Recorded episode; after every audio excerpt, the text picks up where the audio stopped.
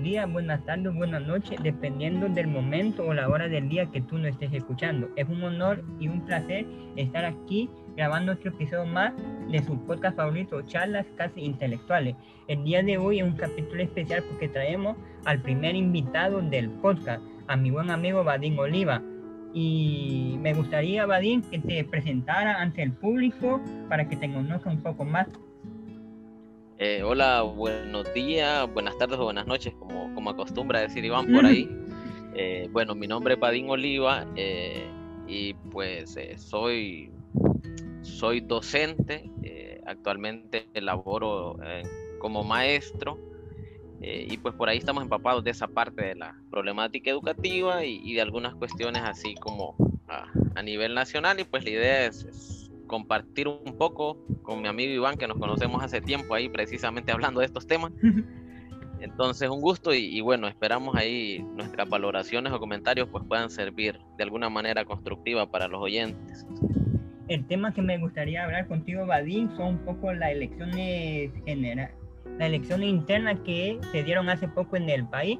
Sé que ya han pasado como más de dos meses de eso, pero todavía sigue impactando en el acontecer nacional. Entonces me gustaría tocar ese tema y tocar otros temas de la realidad nacional. ¿Te parece? Sí, sí, claro, sin ningún problema. Ok, primero quiero saber tu valoración general de las elecciones que hace poco acaban de pasar. Por si no se recuerdan, hace poco fueron las elecciones generales eh, internas, perdón, en donde tres partidos fueron a, a, elecciones, el nacional, el liberal y el libre, así que me gustaría conocer tu perspectiva general y lo vamos a ir ya más a lo más concreto. Eh, bueno, allí pues tengo algunas percepciones a, partir de esas elecciones, ¿verdad? Que, que, bueno, ha sido un ambiente político un poco cortado por, por la propia realidad del país y mundial. Eh, pues porque estamos ahí en una, precisamente en medio de un proceso electoral eh, con características bastante atípicas, precisamente estamos en medio de una pandemia y, bueno, también la situación del país ya, ya es bastante, bastante delicada porque más allá de la pandemia yo creo que también afectan, afectan cuestiones, bueno, como los recientes huracanes y, y la crisis económica que el país ya ha venido presentando desde hace bastante rato y también por ahí parte de la crisis política que no se supera, que se abrió así tajantemente en 2009 con el golpe de Estado y que no se supera, ¿verdad? Y, pues yo creo que en estas elecciones, Iván, eh, no sé, por lo menos mi percepción es que tal vez no, no hubo tanta novedad porque ya de alguna manera se visualizábamos pues que los candidatos eh, fuertes de, de, cada uno de los tres partidos, eh, que ahora son tres, ya una vez roto el bipartidismo, entonces los candidatos fuertes de cada uno de esos partidos son los que quedaron, eh, Gianni Rosenthal en los liberales, eh, Xiomara Castro, que, era casi obvio también que iba a quedar por, por el Partido Libertad y Refundación. Y pues yo por ahí tenía algunas dudas en el Partido Nacional, como por dónde iba directamente la línea, porque eh, pues eh, Mauricio Oliva pues es desde la, del grupo que controla el país actualmente y, y, que ha hecho equipo con Juan Orlando, o sea que tienen mucha cercanía. Eh, pero es muchísimo más potable eh, Papi a la Orden, que tampoco es que no sea del equipo, ¿verdad? Pero quizás eh, los vínculos eran, son más directos con, con Mauricio Oliva, pero al final son, son parte del mismo grupo, o sea, eso igual no se puede desconocer, igual todos han hecho sus negocios con, con y del Estado en los últimos 10 años prácticamente, ¿verdad? Entonces yo creo que por ahí sí tenía ciertas dudas, pero era, como esa incógnita de, cuál era la, ficha a jugar por parte del Partido Nacional, o sea, que era lo, más conveniente. Y pues desde el punto de vista de, simpatía, eh, así general, pues eh, era mucho más potable Papi a la Orden. Y pues que igual no, no va a tener mayor problema con, con continuar con, con el proyecto nacionalista. Sí, yo siento, por ejemplo, como vos decís, que estamos en un proceso atípico. Yo siento que un montón de gente eh, a partir de las últimas elecciones o antes ya se han venido decepcionando y no han ido a votar, pero yo siento que hay parte de la población que siempre está con ese, con ese deseo de ir a votar porque creen que el cambio vendrá eh, a partir de la urna. Y yo como siempre hago mi análisis y digo, ¿de qué sirve votar si ya sabes que los que controlan las votaciones, por ejemplo, son amañados y van a poner al candidato que le convengan a ellos? Entonces, ¿qué opinas por, por esa parte? Sí, e, es que es bien complicado porque, porque vaya, por ejemplo, e, en la lógica tradicional de, todos, eh, pues, pues al final las cosas se resuelven cambiando al presidente o cambiando al alcalde, aunque no necesariamente siempre es así porque eh, pues al final cada uno representa grupos de poder y, junto con eso sus intereses y intereses burgueses, ¿no? Pero más allá de eso, eh, también yo creo que es importante entender que, o sea, no se trata solo de las elecciones pueden ser la única vía. Más bien me parece, Iván, ahí que, que las elecciones terminan siendo como la vía para descomprimir todo el descontento. O sea, eso que vos decías es como, es como, bueno, todo está complicado y a la gente de qué forma le doy esperanza. Ah, bueno, de que va a cambiar el presidente aunque no necesariamente eso signifique un cambio en toda la política, todo el, Estado, toda la, estructura de gobierno y todas las instituciones, ¿verdad? Pero, la, pero se le vende a la gente la idea de que con el mínimo cambio de presidente, o sea, ya está resuelto, pues. Sí. Es, por ejemplo, para los que no saben, eh, muchos creen que el presidente o la cúpula política es el que gobierna en sí, pero hay que recordar que hay una burguesía, está el los empresarios que controlan la parte económica, entonces ellos también deciden el rumbo del, del país y muchas veces cambiar solo la, la, cara del país y el sistema sigue siendo el mismo, entonces como que no hay mucho cambio ahí, porque algunos piensan, por ejemplo, ah, solo vamos a poner a, por ejemplo, está ese, ese discurso que siempre tira Salvador de poner lo más, la mejor persona, lo honesto, entonces a veces uno dice, a veces uno compra ese tipo de discurso, pero si te pone a analizar, no necesariamente el más honesto el, o el más capacitado. y también hay que ver mucho el sistema, porque el sistema muchas veces es lo que complica que un país pueda salir adelante, no solo es la figura política que esté gobernando ahí. Sí, fíjate, y, coincido con vos ahí porque realmente, o sea, no se trata solo de eso, no, o sea, no es un personaje individual, aunque Juan Orlando rompe con, con la idea burguesa tradicional, eh, porque no, no, es como un, presidente burgués tradicional, ¿verdad? Se parece más a un delincuente con, con su grupo criminal. Eh, una cuestión así como, como usualmente llamamos ahí en, en la izquierda, el trotskismo, eh, un régimen bonapartista. pero muchas veces no se trata solo de eso, como decía, sino que se trata de, de, qué es lo que hay detrás de todo. O sea, ese discurso de, de cambiemos la persona, lo tiene Narrala porque obviamente el partido, por ejemplo, el Partido Salvador de Honduras o el propio PAC era Narrala. Y, muestra de eso es que cuando Narrala sale del PAC, el PAC no es nada. Y, crea otro nuevo partido que al final uno dice, ¿cuáles son las figuras del, del Partido Salvador de Honduras? Bueno, es Narrala. Entonces, como individuo, él, él vende ese individualismo pero desconociendo todo lo que decías, pues, o sea, al final se trata de las políticas generales de las instituciones y que yo creo que en la medida que no se rompa todo eso eh, con, con, un, con un nuevo gobierno o haya un gobierno que rompa con, con todo ese, ese andamiaje que ha montado eh, la dictadura en estos 10 años, no va a haber ningún cambio. Independientemente del presidente que llegue, no va a existir ningún cambio. O por ejemplo, si solo llega un presidente que, por decirlo de alguna manera, el presidente honesto, eh, pero y el Congreso y la Corte y los fiscales y todo eso, al final, ¿quién los controla? Entonces, mm, no sirve de mayor cosa. Y, fíjate que ahí también me parece importante otra cosa, y es que, por ejemplo, eh, vos, o, sea, tradicionalmente uno sabe que existe un régimen burgués, o sea, la, la democracia de nosotros no es la única que existe. O sea, existen diferentes tipos de democracia, pero el mundo actualmente camina con la democracia burguesa, o sea, lo que se vendió en los últimos 30, 50 años, etcétera. Y, es esa construcción de la burguesía y, la democracia que es con urnas, elegimos presidentes, etcétera.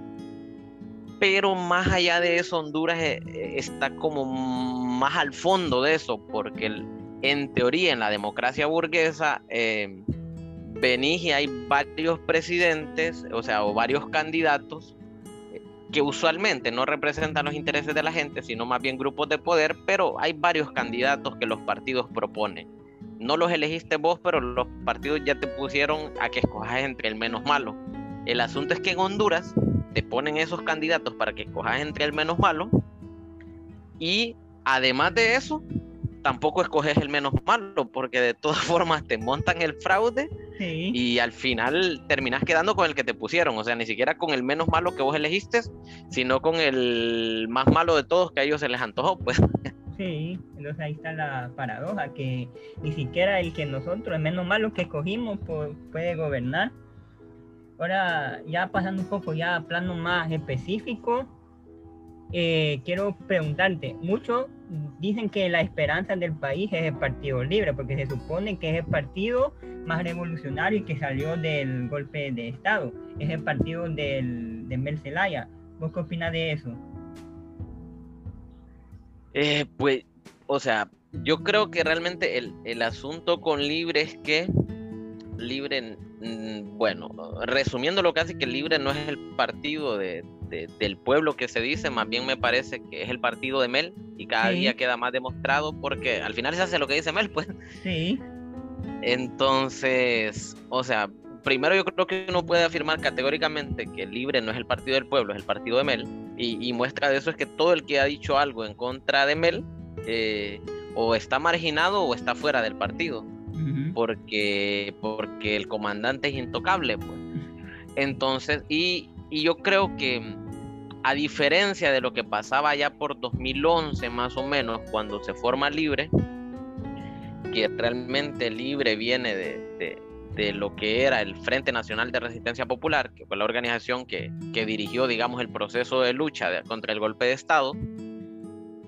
Y el Frente Nacional, también es importante decir que sale de la Coordinadora Nacional de Resistencia Popular, para muchos en el olvido, que era eh, donde se aglutinaban muchísimas organizaciones sindicales, eh, organizaciones campesinas, organizaciones, eh, una especie de patronato, podemos decir, de juntas de agua, etcétera, organizaciones populares de todo tipo, el bloque popular, etcétera. Entonces todos estaban organizados ahí y eso fue lo que dio pie al, Frente Nacional. Y pues del Frente, luego por una decisión al final eh, prácticamente del melismo eh, y, de un grupo importante de, dirigentes, obreros, campesinos, etcétera, eh, que consideraron que el, camino era el electoral, pese a que, mira, aquí es importante, o sea, llama la atención para los que vivimos ese proceso, que, o sea, ya se había hecho la discusión de si se hacía un partido o no, pero en ese momento Mel no estaba en el país. Eh, y la valoración fue de que no era conveniente hacer un partido porque todas las instituciones eran las del golpe de Estado y todo seguía igual y nada había cambiado. Entonces la valoración fue que no. Pues resulta que después del, del pacto que firmó el Mel con el gobierno de Pepe Lobo, que andaba buscando reconocimiento, entonces después de, ese, de, de, la firma de, este acuerdo, eh, pues regresa Mel. Y, y si te fijas, también es importante ver que eh, ese pacto fue la impunidad para todo lo que pasó contra el golpe. Los muertos del golpe eh, ahora son como banderitas, pero así banderitas bien, bien pop, bien, no sé, bien, bien diluidas porque los mencionamos, pero exigir justicia por los, por los compañeros que asesinaron contra el golpe, bueno, eso quedó allá atrás y precisamente tiene que ver con ese acuerdo. Bueno, regresa Mel. Y cuando Mel regresa, la línea cambia totalmente y es que ya habían condiciones. Y lo único que había cambiado en las condiciones del país es que Mel estaba en el país y antes no. De ahí todas las instituciones, todos los representantes, era lo mismo. Entonces, bajo esas condiciones se crea libre. Pese a eso, eh, e, es innegable, había un montón de organizaciones avalando ese proceso, existimos organizaciones que no avalamos eso, eh, y, pero fue un grupo pequeño en relación a la totalidad del frente. Eh, y pues bajo esa línea, porque ya había regresado Mel, se crea, se crea Libre. Y en ese momento aún existían muchísimos representantes de los movimientos campesinos, obreros, maestros, etcétera, un montón de dirigentes que, que estuvieron ahí y figuraban, pero si vos te fijas de ese momento a la actualidad, uno dice, bueno, la mayor parte de esos dirigentes desaparecieron. Y, y, si en aquel momento cuestionábamos el papel y, esa decisión del partido político por, por una serie de, de, cosas, incluyendo esas que te mencioné, eh, ahora es más evidente porque vos decís, bueno, buscate los dirigentes campesinos, los dirigentes populares, no, y hay unas enormes cúpulas, incluso te topás con, con hechos como decir, bueno, Miguelito Carrión no sé qué cargo iba, había ocupado o ocupaba en una candidatura en libre. Pues. O sea, alguien que tenía antecedentes de vínculos al narcotráfico, de asesinar eh, personas que, formaban parte de organizaciones de recuperación de, territorios. Em, entonces vos ves que se ha permeado de, una cantidad de políticos de oficio, y cuando digo políticos de oficio realmente me refiero a gente que vive de, del Estado, pues, o sea, y que lo que le importa es qué pisto va a conseguir y además se ha, permeado también de, gente que vinculada a, negocios ilícitos eh, o a cualquier otra cosa. Entonces creo que es una cosa muy diferente a lo que fue y que ya cuestionábamos lo que era cuando se formó por, por el hecho de que no era el momento ni la forma de hacerlo. Retomando lo último que dijiste, solo recuerdo que hace poco eh, estaba... Nadie me permitió un momento último, sí, lo último que dijiste de que había muchos que estaban metidos hasta en cosas ilícitas, me recuerdo que Xiomara se planteaba tener una alianza con Gianni Rosenthal, sabiendo que estuvo preso por narcotráfico en los Estados Unidos. Entonces, como que un poco paradójico hacerse llamar el Partido del Pueblo y sabiendo que Gianni estuvo metido en cosas ilícitas y queriendo hacer unión con, con ese candidato. No sé qué, cómo lo ves ahí. Sí, fíjate, y es que yo creo que eso tiene que ver con que realmente una organización popular legítima em, establece principios, y los principios no es una cuestión moralista, sino que es una cuestión de, de, ética en, en, el sentido de, de, los trabajadores, del movimiento popular, de los obreros, etcétera, como quieras verlo, pero tiene que ver como como con que, bueno, hay una lógica para que una organización funcione y para que no traicione, para que no pase esto o lo otro. Entonces, sí, realmente lo, lo, que decía, o sea, una alianza con Yanni, un tipo, no es que es inocente, no, es un tipo que fue a pagar una condena por vínculos al narcotráfico, sí, lavarle el dinero a los, a los cachiros. Entonces, y, y, y no es que él vino rehabilitado y, y tuvo una revelación divina sobre cuáles eran los caminos del bien, pues es que el tipo fue, negoció con los gringos a saber qué, qué, negociaciones hubieron por, por detrás del telón y pues él estuvo su uno o dos años más o menos, tres, no recuerdo exactamente cuánto, eh, y al final pues los gringos que son astutos en eso de negociar para que le den información o les entreguen a otro, eh, le dieron una condena corta, pero el tipo era culpable. Pues. De hecho, aquí en el país Juan Orlando le robó todas las empresas o la mitad de las empresas a los Rosenthal. Sí, por lo mismo. Y, entonces, eh, entonces es una falta de principios ahí realmente y que no cuadra con la lógica de, que si tenés un partido que representa los intereses de las mayorías, o sea, ¿cómo vas eh, a, a, traicionar los intereses de las mayorías haciendo pactos de ese tipo? O sea, es inconcebible. Y yo creo que al final esa alianza no se dio más que todo por temas de, de, no ceder el protagonismo, quién iba a ser el candidato. Sí, porque ninguno de los dos quería dejar el protagonismo y la cabeza de la alianza. Siguiendo un poco con lo mismo, yo recuerdo que, que uno criticaba que se hiciera esa supuesta alianza o eso nexo y ya te, y ya te tachaban, perdón, de nacionalista, de antipatriota, de un montón de cosas, solo por criticar esa, esa alianza.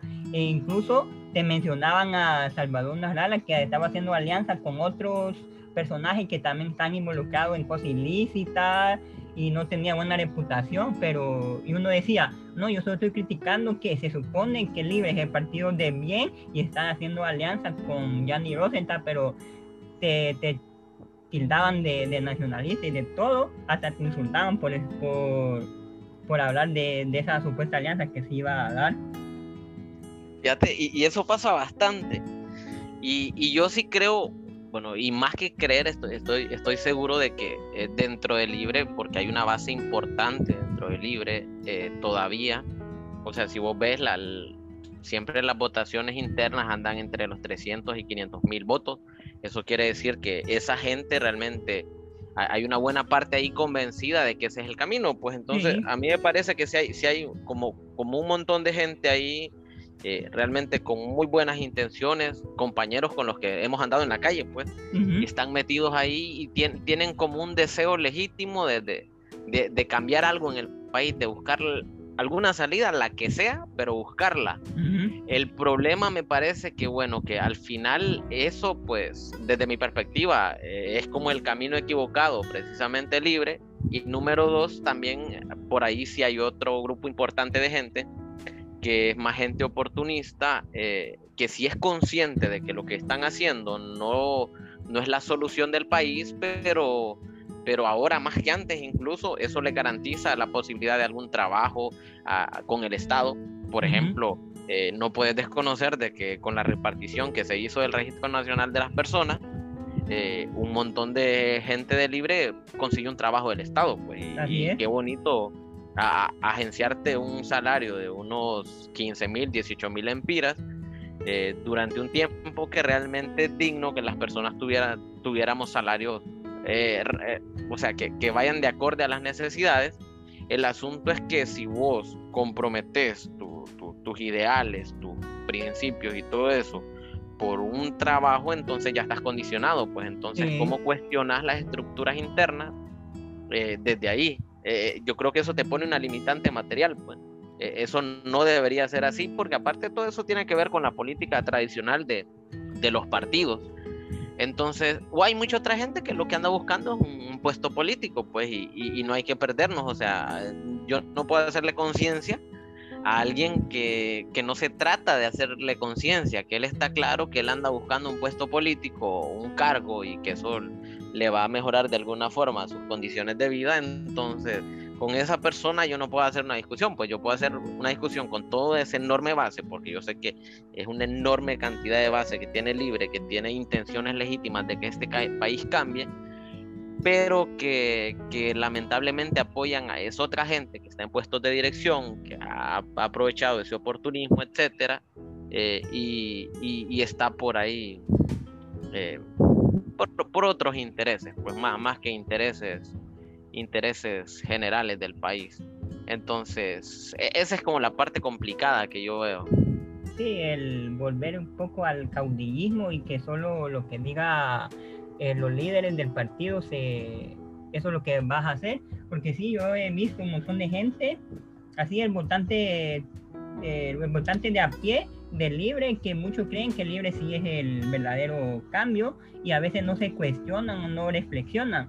Y yo, yo siempre he dicho, por ejemplo, si vos querés ser votante del libre, vos tenés su derecho, pero tenés que ser autocrítico y saber por quién votar. Y si votar, más que todo es votar por supuestamente la opción menos mala en vez de la opción buena, pero eso es lo que pasa con un montón de gente no hace esa crítica y cree genuinamente de que votando a Xiomara todo va a cambiar. Entonces ese también un poco el problema de la situación. Y hay otro fenómeno que me gustaría tratar con vos. Estaba el candidato de libre, Nelson Ávila, que ganó mucha simpatía en los jóvenes porque, porque tiene un montón de títulos y un montón de conocimiento académico. Y quiero saber tu opinión de eso mira, bueno, disculpa que me salte un poquito la barda, sí, solo cerrando lo que decías anteriormente, sí, realmente me parece que, que, hay que hacer una lucha contra el fanatismo y en otras palabras contra el caudillismo, pues. Sí. Porque ese fanatismo, de esa manera, lo que vos decías, o sea, que, que de repente un día, un día ya ni es malo, malísimo, lo peor si es posible, pero si Mel al siguiente día dice que ya no es tan malo, entonces decimos que ya no es tan malo. Entonces me parece que eso sí es, sí, es peligroso. Eso me parece a la, casi al estalinismo clásico y cosas así, ¿verdad? De que, de que, o sea, y, y, por, ¿y qué tiene que ver eh, ahí? De que no está basado en criterios objetivos, de que no está basado en principios, sino que son decisiones de una persona y en la medida que esa persona las manipula hacia uno u otro lado, eh, al final entonces un montón de gente termina diciendo así, es cierto. O, la bendita palabra de decir, sé inteligente, sé estratégico. y, entonces es una forma de, de, coquetearte y más allá de coquetearte, coaccionarte al hecho de que si vos contradecís lo que dijo aquel, entonces no sos inteligente. Pero si vos secundas la idea de aquel, sí sos inteligente. Entonces te dicen, mire, mire compañero, esto es inteligencia y estrategia.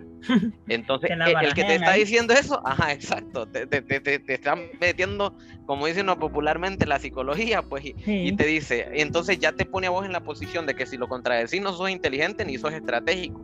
Entonces viene y te dice, mire compañero, por estrategia, nosotros sabemos que, que mm, Yanni no es muy bueno, pero, pero solo vamos a utilizar la estrategia para llegar a esto, miren. Entonces ahí terminas cayendo en esos peligros de manipulación, esto y lo otro, y bueno, y, lo clásico del caudillismo. Pues. Entonces, eh, que, sí quería hacer como, como esa reflexión porque sí, sí me parece que es importante tenerlo claro. Sí. Y pues con lo otro que mencionaba realmente del, de, Nelson Ávila, que, fue un un microfenómeno o una cosa así en, estas elecciones.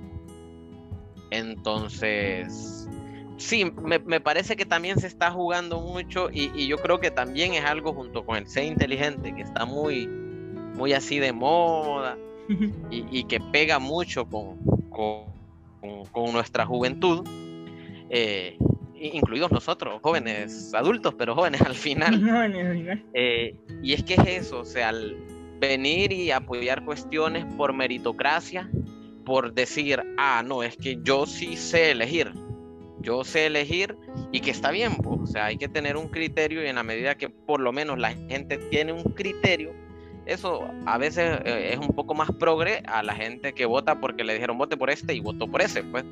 O sea, sí, sí tiene un elemento más progre, pero a la vez, entonces vos decís, bueno, o sea, estás votando solo porque tiene 50 eh, títulos. Eh, yo no sé, pero, o sea, la derecha tiene sus intelectuales también, pues, y el hecho que tengan títulos no, no los hace necesariamente representantes del pueblo.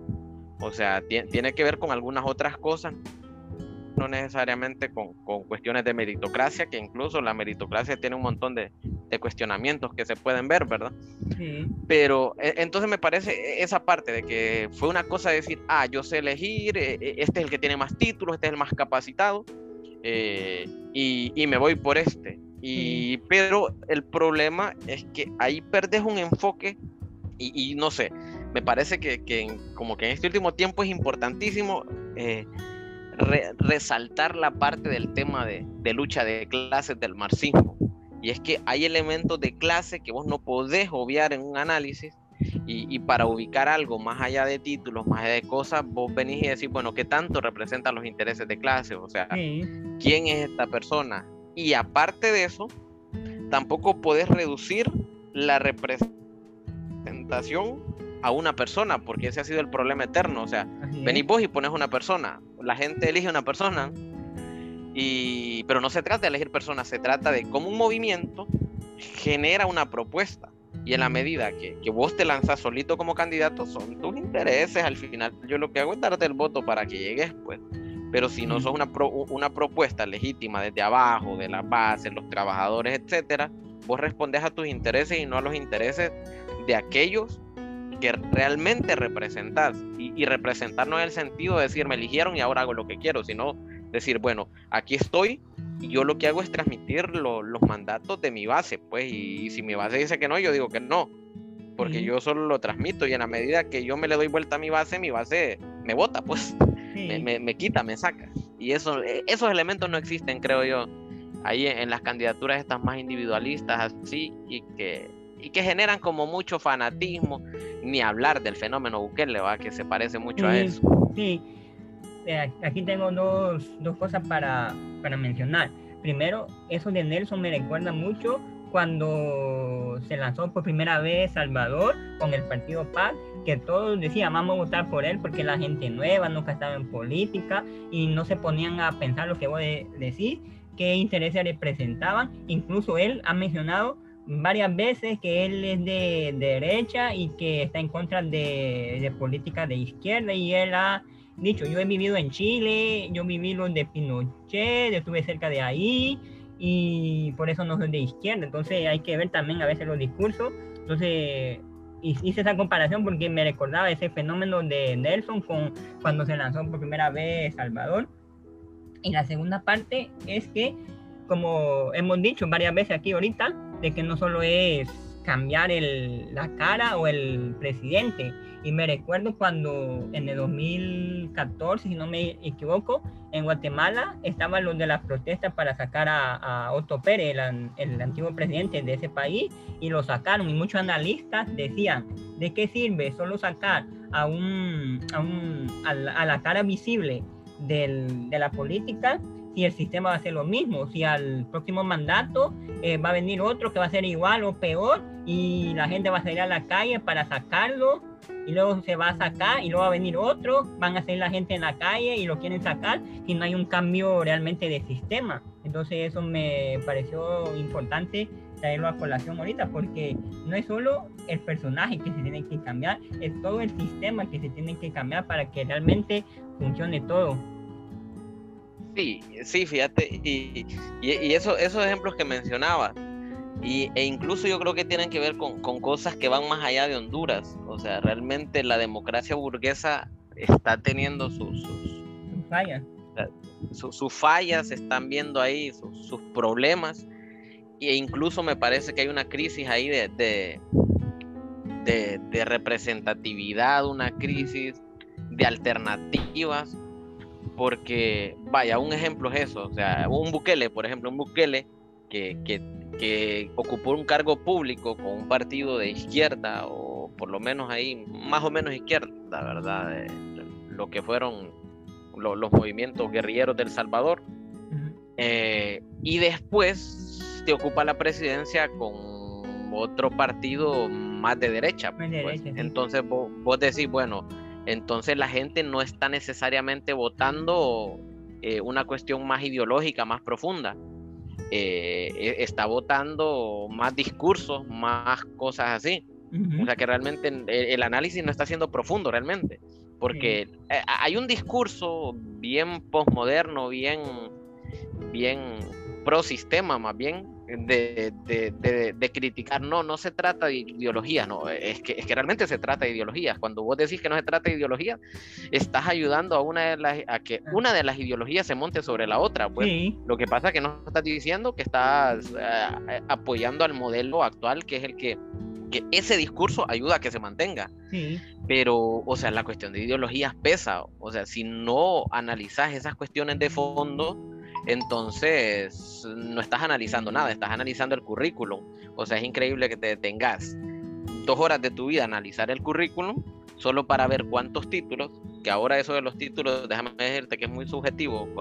Todos conocemos personas que tienen títulos enormes con conocimientos muy pocos, Entonces es bien subjetivo y entonces te, tenés dos horas a analizar eso, pero no te tenés media hora a analizar qué representa realmente, o sea, su ideología, qué involucra, o sea, qué grupo representa. Entonces me parece que sí es importante, pero no se está haciendo y Bukele es eso, o sea, realmente la gente, como hay una crisis ahí de alternativas, la gente vota por este, no le sirve, vota por el otro, no le sirve, y por eso es que vos ves países que, que votaban izquierda, a la izquierda, o sea, vos ves Ecuador y después lo ves votando por un banquero a la derecha, pues. Entonces, y te aseguro que en 4, 8, 10 años van a estar votando de nuevo a la izquierda si es posible, porque como está esa crisis de alternativas, la gente más allá de una cuestión ideológica está votando por alguien que llegue a hacer algo, algo, o sea, en medio de todo ese montón de corruptos, de, ya sea de derecha, ya sea de izquierda o pseudo izquierda, que pasan por ahí, la gente lo que quiere es que alguien que de verdad le interese lo que le está pasando. Y en medio de eso, eh, nos están gastando, ¿cuánto? Que media, bueno, un, una década, dos décadas en esos ensayos. Y fíjate que aquí, bueno, yo, yo sé que, que, lo has escuchado, yo creo que hasta lo hemos utilizado, el, discurso de, de, se metieron con la generación equivocada, ¿verdad? Ah, sí, el famoso discurso. El, famoso discurso, y, es muy de nosotros realmente, es muy de, de, la generación nuestra. Sí. Y, Ajá, y de los que nos, nos, traen coleaditos ahí, que siempre me pierdo con esa división, somos millennial y los que nos traen atrás son generación que... Eh, no recuerdo, X. La, anterior creo que la X, sí. Ajá, y, y después de los millennials estarían los... Los Z o los Centennial. Los Z, por ahí. Ah, Centennial, ajá. Entonces es muy de nosotros y de la generación que, que, que, que, viene después de nosotros también decir eso. Pero fíjate que a mí realmente e, ese discurso me parece así como de, de ponerle ojo, porque e, es casi un discurso de, de despreciar lo anterior y, y, de vamos a reinventarnos el agua. Pues. E, ese H2O que está ahí, lo vamos a hacer, qué sé yo, con, a saber con qué otra cosa, excepto con hidrógeno y oxígeno, pues. Entonces, y eso ya está hecho, pues. Entonces, me parece que, que, sí, para el autoestima de los movimientos y eso está bien, pero desconocer todo lo que, lo que parió, por decirlo de alguna manera, el siglo pasado, es taparnos los ojos y caer en el error de volver a recomenzar todo el proceso que se hizo. O sea, el siglo pasado nos dejó un millón de enseñanzas un millón de avances en los movimientos. Y nosotros venimos a desconocer todo eso y decir que esto es lo mejor. Pues. Entonces, eh, o sea, está bien para la autoestima de los movimientos, etcétera, pero caer en ese error de que nosotros estamos reinventando la historia de la nada es, es precisamente eso, un error, porque precisamente deberíamos de retomar todas las enseñanzas del siglo anterior y decir, eh, todo esto lo hicieron, pues, ah, todo esto funcionó, ah, esto no funcionó, ah, no cometamos este mismo error que lo cometió la generación anterior, o sea, aprendamos de eso y rectifiquémoslo. Y, y a la vez a sacar las valoraciones, ah, bueno, toda esta generación anterior hizo esto, que le fue muy bien y por qué no lo hacemos, pues, o sea, por qué no nos ponemos a, a, pensar de que, a, despreciar todo eso cuando hay lecciones valiosísimas en eso. Sí, que hay que tratar Sí, yo siento, yo siento que el sistema ha hecho bien su trabajo en el sentido que ha absorbido a la gente a creer de que nuestra participación política solo se debe cada cuatro años en las urnas y no hay y nada más que se supone que esa es la participación cívica que, no que nosotros tenemos que hacer, votar cada cuatro años, entonces no nos paramos a pensar eh, qué otras cosas podemos hacer aparte de solo votar eh, cada cuatro años. Y de eso hay una frase de Galeano que me gusta que dice, si votar sirviera de algo, ya lo habían hecho, ya lo habían convertido en una cosa ilegal. Entonces siento que la, que la gente de hoy en día tiene su esperanza únicamente en, en poner la X o una cruz eh, debajo de la foto de un candidato y creer que eso es el gran cambio. Yo siempre digo esto, si vos querés ir a votar, por ejemplo, votar conscientemente, votar por el que, se supone que es menos malo, pero votar conscientemente que, que eso no asegura el cambio al 100% en la sociedad. Por ejemplo, yo, ahorita que hablamos de Nelson, yo fui a votar por eso mismo y voté por Nelson, no por los títulos, sino por, por decir, hay, hay, una historia y una lucha para que nosotros los pueblos latinoamericanos podamos ejercer el derecho a votar. Entonces, para por decirlo así, honrar la memoria de esa persona, voy a ir a votar, pero siendo consciente que posiblemente yo votando no esté, no esté ayudando en nada o no esté cambiando nada. Entonces yo siento que a la gente ahí se pierde y como que muy fanáticos de decir, solo votando se, se logran las cosas y vos qué pensás en eso.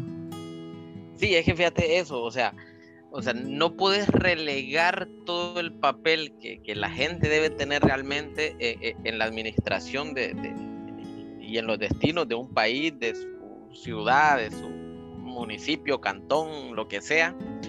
O sea, uno no, no, lo puede desconocer que realmente ah, el papel no puede ser ir a votar. O sea, no puede ser que yo, durante mi vida, eh, qué sé yo, voy a vivir 60 años, quizás es, la, más o menos la media de vida aquí en Honduras, y de esos 60 años ponerle que en, durante 40 puedo votar, y si las elecciones son cada 4 años, entonces yo podría ir a votar aproximadamente a 10 elecciones.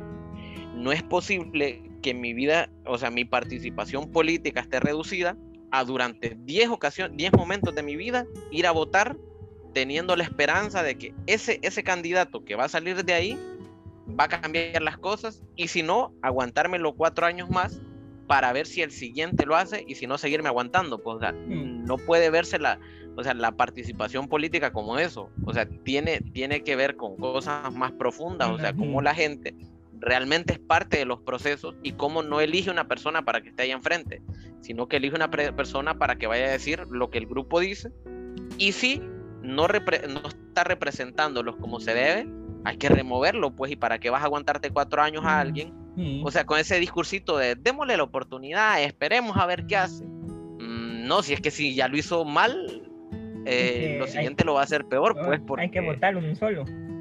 Exacto, entonces no se trata de, de, de, no sea mal pensado, no, se trata de decir, no, es que no es ser mal pensado, es que nosotros decidimos algo y él no lo está haciendo, pues entonces, y, mira, y, me parece algo, o sea, la organización es sumamente importante, por eso es importante cómo la gente se organiza.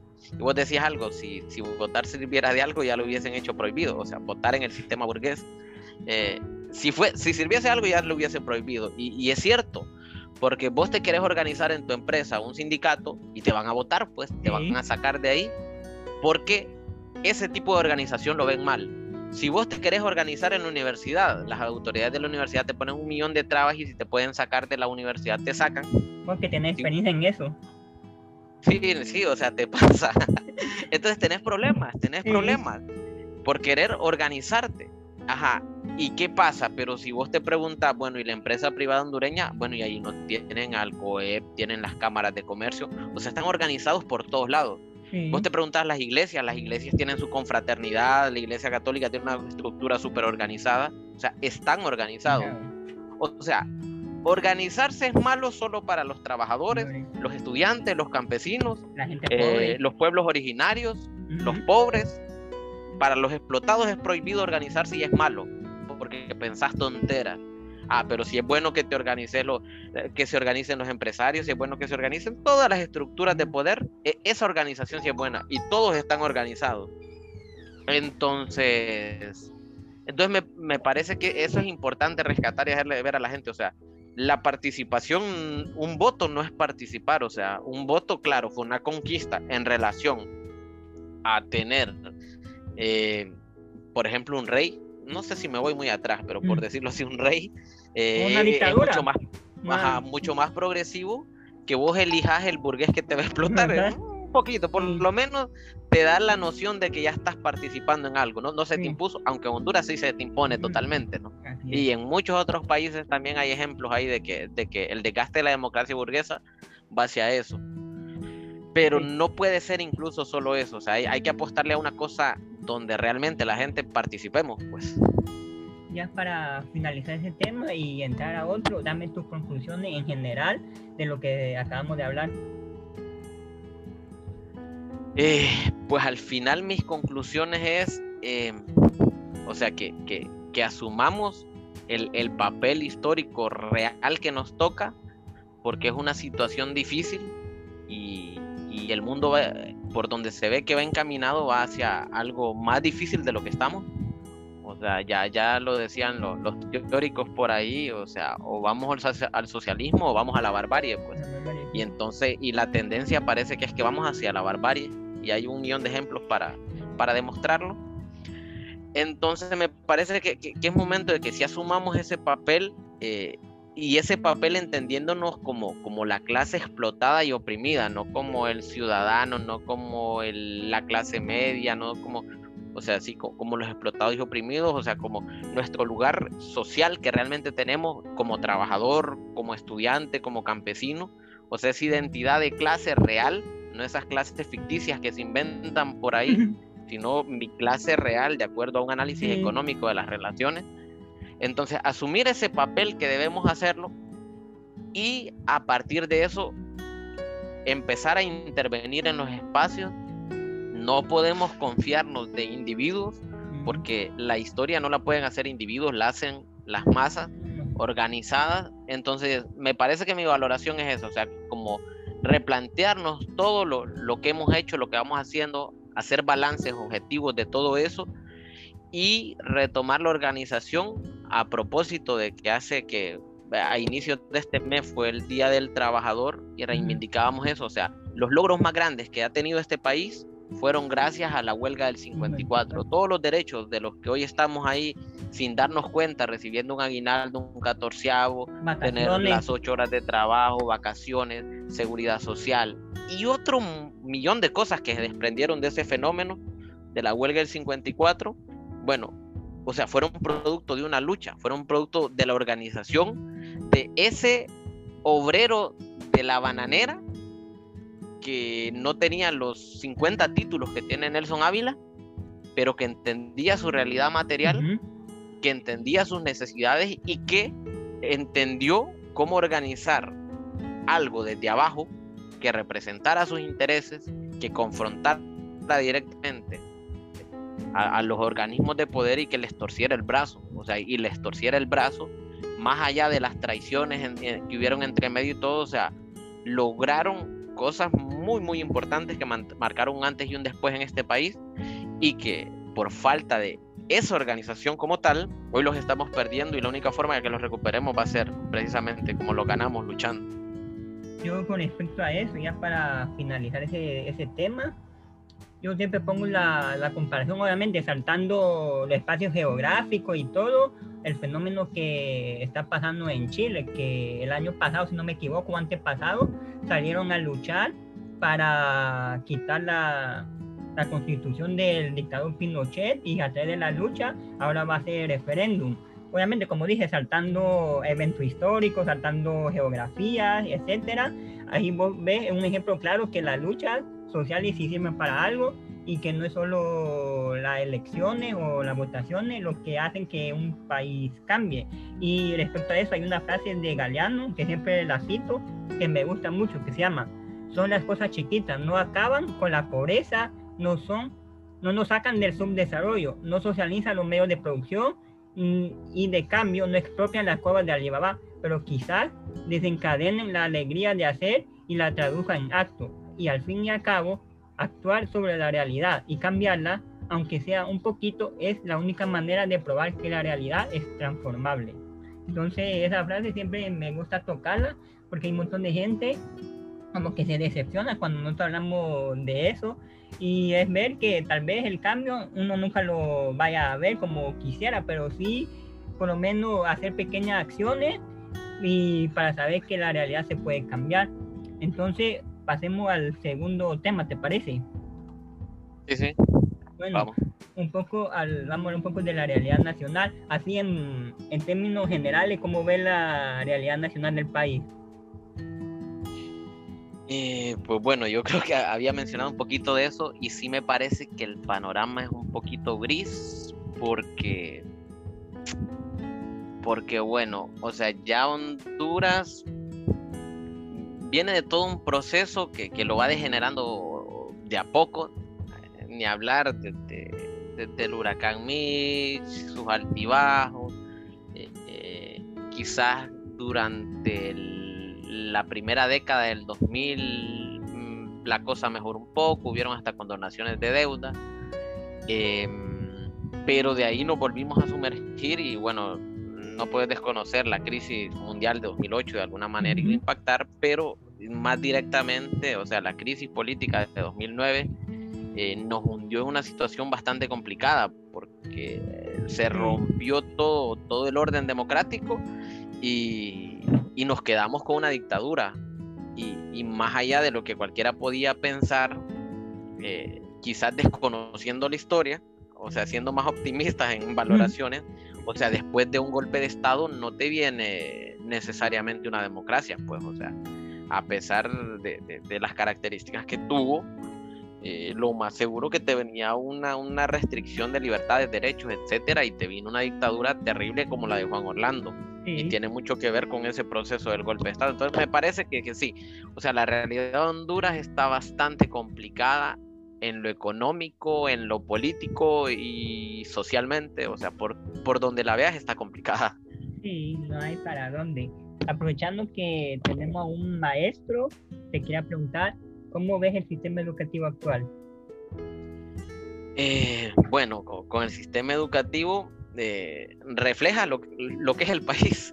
Sí. Refleja e, esa carencia de, todo, de todo, o sea, de, lo más elemental que es la parte económica, tenés, para, para irlo haciendo por partes, tenés profesores eh, eh, muy mal pagados, o sea, muy mal pagados, con un salario que prácticamente está congelado desde hace como 10 años. Eh, o sea, contradictorio a todo lo que pasa alrededor, que es que todo sube, todo sube, sube la energía. O sea, hace 10 años pagaba 150 de energía y hoy pagas 800. Pero tu salario no se ha movido. O sea, la canasta básica qué sé yo, lo último que leí hace como 6 o 8 años de los datos que sacaban por ahí una gente aquí, era que andaba como en 14 mil empiras, y hace bastantes años, ¿no? Y en la actualidad está más alta que el salario mínimo, toda la canasta básica. Sí, muchísimo. Ya, en ese momento ya era bastante y ahora seguro está muchísimo más alta. Entonces no puedes cubrirla. Entonces tenés profesores con salarios que no están de acuerdo a, la labor que realizan, porque aparte te exigieron una profesionalización, o sea, legalmente te tenés que profesionalizar, tenés que sacar tu universidad, eh, obligado si querés trabajar, incluso anularon de, forma, no sé, mágica los títulos de, de las escuelas normales. Eh, y, los dejaron prácticamente nulos porque hoy con un título de, de, la, de las normales, o sea, de lo que eran la, formación de docentes a nivel medio, hoy no puedes hacer nada. Antes podías trabajar en primaria, o sea, en los primeros dos ciclos, eh, y ahora no puedes hacer nada porque no puedes trabajar porque no tenés el título y además tampoco puedes hacer nada más porque como sos profesor, una empresa dice, bueno, pero él es profesor y si lo contrato, ¿qué me va a hacer? Ajá. El hombre no, no, sabe hacer las chambas que yo ocupo, entonces, entonces no. Entonces tenés eso, le, exigís más, pero le das menos. Entonces, y, y, te, te, digo, conozco casos, o sea, conozco casos de, de, bueno, de los compañeros que tuve en la normal, hay un millón de compañeros trabajando en cualquier cosa, porque nunca pudieron acceder a, a, un trabajo. Eh, he conocido casos de docentes con plaza que como la situación es tan precaria, se han ido de mojados, así literalmente, para Estados Unidos, eh, ilegales, ilegales en el sentido de la palabra ilegal que nos han montado el capitalismo. Entonces, se han ido para Estados Unidos o así, o sea, que no han hallado alternativas. Tengo conocidos que ahorita a estas alturas del año les han robado dos meses de salario. El año pasado les robaron dos, tres meses y así, robo descarado, o sea, es decir, usted los trabajó, pero no lo metieron a la planilla y nunca se lo van a pagar. ¿Y cómo se resuelve eso? No, de ninguna forma, solo usted trabaje, dele gracias a Dios que tiene trabajo. Ajá, entonces tenés ah, esperando, sí. Y, bueno, y pasa que los milagros no llegan hasta aquí. Entonces, entonces tenés eso. Ajá, y de ahí por el otro lado tenés, desde el lado del alumno, o sea, tenés familias disfuncionales o tener familias donde el padre y la madre tienen que trabajar y dejan al hijo con la abuela, con el abuelo, con el vecino, etcétera, con quien sea. Eh, no tienen toda la atención que, que, deberían de tener los niños porque las condiciones económicas del país no se prestan para eso. Aparte tampoco tienen una buena alimentación, tampoco eh, tienen acceso a recursos. Ahora estamos en medio de la pandemia y se supone que estamos a través de clases virtuales y eso no existe, pues, o sea, no existe. Eh, lo que hay ahora es un intercambio de mensajes y fotografías por WhatsApp.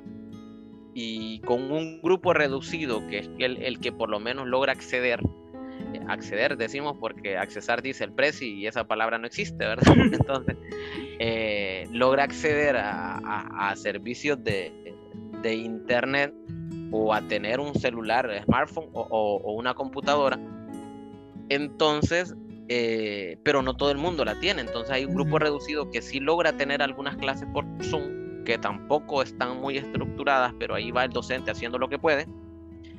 Y a estas alturas, o sea, a un año y pico de pandemia y de cierre de los centros educativos, no hay ninguna propuesta seria de parte de la Secretaría de Educación como resolver esto.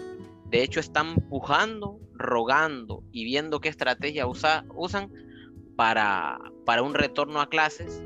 Lo contradictorio de esto es que quieren un retorno a clases sin generar ninguna condición para el retorno a clases, pues sin vacunar docentes, sin dar las medidas de bioseguridad, sin, o sea, hacer un mapeo real de todos los docentes con enfermedades de base o enfermedades avanzadas, sustituir esos docentes que no pueden presentarse por que sería exponerlos a la muerte. Sí. Entonces, sin, sin nada de esas consideraciones, estamos, y, y mira, lo preocupante, o sea, y, y esto lo he hablado con personas así, y, y si estamos así al borde de, de- de una generación perdi- perdida en el sentido educativo, Así es. Todo lo- porque, ajá, eh, imagínate, imagínate vos sos empresa eh, y, y bueno, lo que quieren es mano de obra calificada, barata, pero calificada, ¿verdad? O, o que pueda hacer lo que ellos necesitan. Ajá. Y, y esa parte, eh, y cierta parte de mano de obra de ese tipo la consiguen ahí en- cuando uno sale del colegio. Entonces, vos tenés alumnos que todo el 2020 se supone que recibieron clases virtuales y en 2021 siguen recibiendo clases virtuales en teoría, ¿verdad? Dentro de lo que cabe en ese intercambio que, que logra hacer el alumno con el docente dentro de lo posible. Entonces, que no se ha logrado avanzar en nada, que hay muchos contenidos que no han sido afianzados como, como sería lo ideal, y, y tenés que esos, esos hipotes de bachillerato están por graduarse. Ujú. Y, y lo, lo que significa que, o sea, lo elemental que son esos años de, de- de- del diversificado o bachillerato que le llamábamos, o sea, lo importante que son y que no se han recibido. Ujú. Entonces, y cuando lleguen allá, que lo más seguro que vos como empresa, ¿qué harías? No contratarlo. No contratarlo y te aseguro que va a existir un criterio de decir, bueno, los egresados de tal año y tal año mm, no son prioridad, a menos que miremos que tienen una aureola en la cabeza o, o que pueden caminar con las orejas, de lo contrario no los contratamos. Sí. Entonces, se- te, eh, te- te puedo casi asegurar que van a existir criterios de ese tipo. Y, y entonces es preocupante. O, o, por ejemplo, la, la la Universidad Autónoma se venía quejando hace rato de- del rendimiento de los egresados de, de- de muchas instituciones eh, de media. Y, y ahora que esto está así, ¿qué va a decir la, la autónoma? Porque te aseguro que el rendimiento en esos exámenes va a ser Va, va a bajar mucho menor. Sí. Ujú. Entonces es preocupante, es preocupante porque, o sea, el gobierno no le ha metido en lo absoluto dinero a educación, No. nada, nada, nada. Nunca existieron las dichosas tablets. Y si regalaron algunas mil, a saber en, en qué lugares serán selectivos, probablemente se hayan robado unas 200 de esas porque es la, la lógica de eso. Ay, sí, y hayan presentado como que compraron 10 mil sí. y también se robaron todo ese dinero. Y, y te aseguro que si entregaron unas 800 han de ser de esas o- con el primer Android que existió. Sí, Entonces, el, el gobierno no ha solucionado nada y, y la educación realmente va, va sin rumbo, to- totalmente. sí. Incluso hay estudios que dicen que incluso la gente como que están en colegios privados que tienen acceso a internet y a las clases virtuales, realmente una clase virtual no aprenden lo que, lo que se aprende yendo a presencial. Ahora no digamos la otra gente que ni tiene acceso a la educación virtual como nosotros conocemos, que a través de Zoom o Google Meet y que el maestro esté explicando. Como bien dijiste vos, porque hay un montón de estudiantes, de alumnos que solo envían fotos por WhatsApp. Entonces te imaginas, si hay estudios que te dicen que gente incluso en educación virtual, pero reunión a través de Zoom y todo, y todo lo, lo full, no digamos lo- la, la otra cara de la moneda que va a ser peor, que no aprendan si, si lo que se supone que están en, en educación virtual como se debe, con todas la- las herramientas adecuadas, no aprenden lo, lo suficiente o no es la mejor forma para aprendizaje, digamos la otra parte de la moneda. Entonces ya es, ya es cuesta arriba todo eso. Y sí, de, se debería, desde antes de, de la cuarentena aquí en, en el país, se tuvo que haber implementado algo para todos esos miles de alumnos que viven en áreas rurales y van a escuelas públicas, perdón, que no tienen acceso a internet o algo, pero como se sabe, aquí no se da prioridad al tema educativo, así que todas esas fale- falacias que ha, que ha venido diciendo, entonces es lamentable y hay que luchar para que todo eso mejore. ¿Algo más? Sí, sí, ¿Algo? o sea, de- definitivamente. Y, y mira, y bueno, hay tanto que ver y hablar e indagar porque es que y- y lo que vos decías, incluso esas personas que por lo menos tienen los accesos, em, o sea, no, no, no, se espera que se obtengan los mismos resultados y porque algo es evidente, o sea, la relación personal que existe en el proceso educativo no se va a poder suplantar. Eh, sí, claro, si quieres una educación real y que funcional, etcétera, pero, o sea, aún así, por ejemplo, no se han creado mayores plataformas, no, no, no, no se ha buscado la forma de cómo hacer un poco diferente la educación, porque la educación más interactiva es la que ha ido sirviendo por años, etcétera, y lo trasladas al niño a una pantalla ahora y no es tan sencillo solo ponerlo enfrente de una pantalla, o, o es más complicado que vos, claro, el niño está cinco horas en el colegio y las tolera, en medio de que por ratitos habla con el compañerito y esas cosas, pero e, es, otro entorno. pero cinco horas por Zoom, mm, como que, como que no esté, bueno, ni, ni uno las tolera igual, pues. O sea, realmente no es recomendable.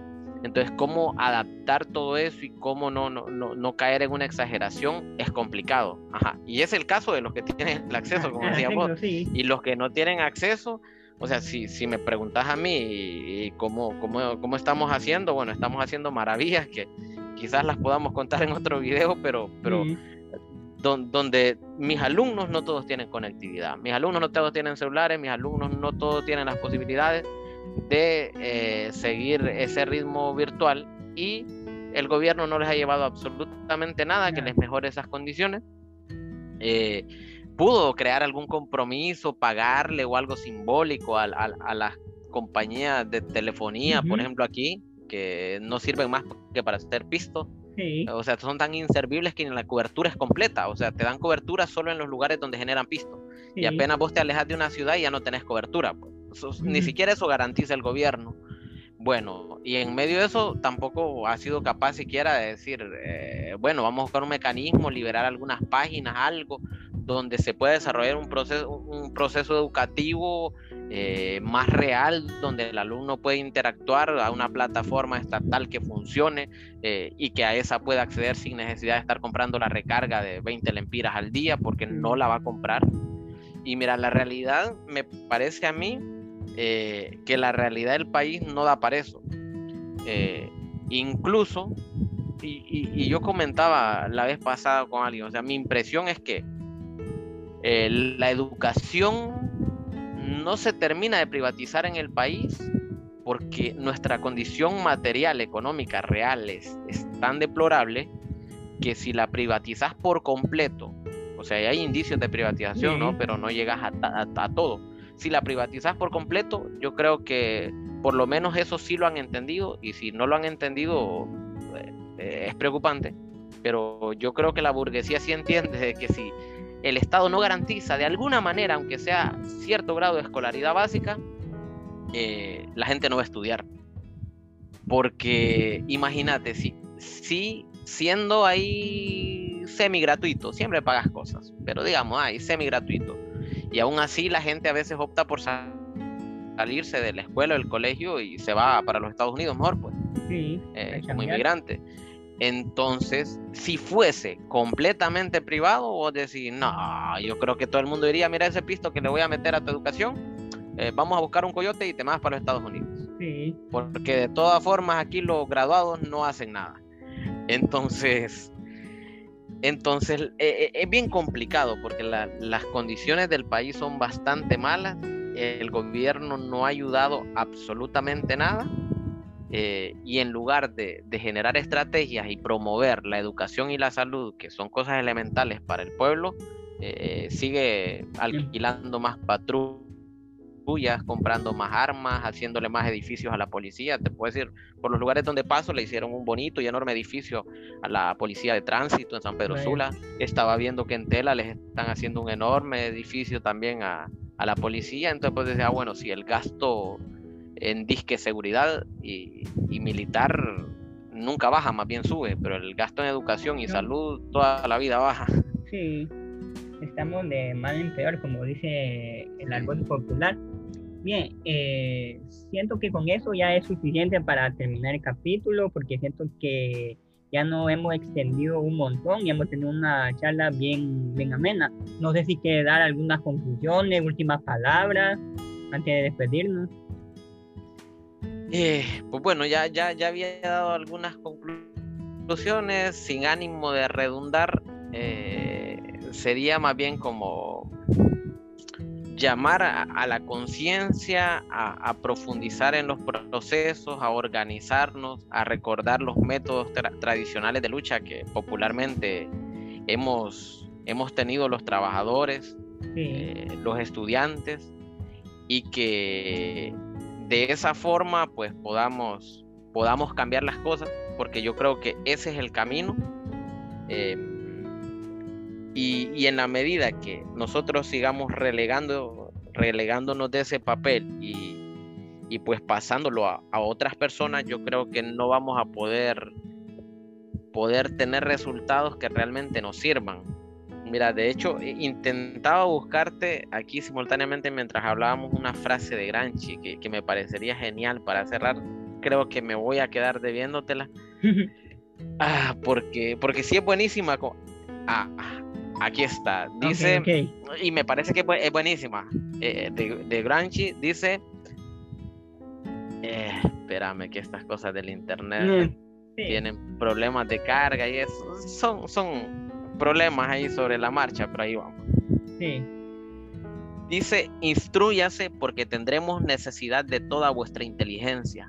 Agítese porque tendremos necesidad de todo vuestro entusiasmo organícese porque tendremos necesidad de toda vuestra fuerza. Es una frase de Antonio Granchi que me parece que, que, viene muy, muy bien para esta plática que tuvimos. Sí, como Aníbal Leo cae. Bueno, Vadim, agradecerte por la participación y te quería extender la invitación para otro próximo capítulo, a ver si te parece. Claro, no, no, totalmente de acuerdo. Ahí vamos a estar entonces pendientes y, y bueno, esperamos ahí pueda, pueda haber mucha interacción con la gente y, bueno, todas estas reflexiones aquí eh, personales pues puedan servir para algo. Bueno, gracias y nos vemos en el próximo capítulo.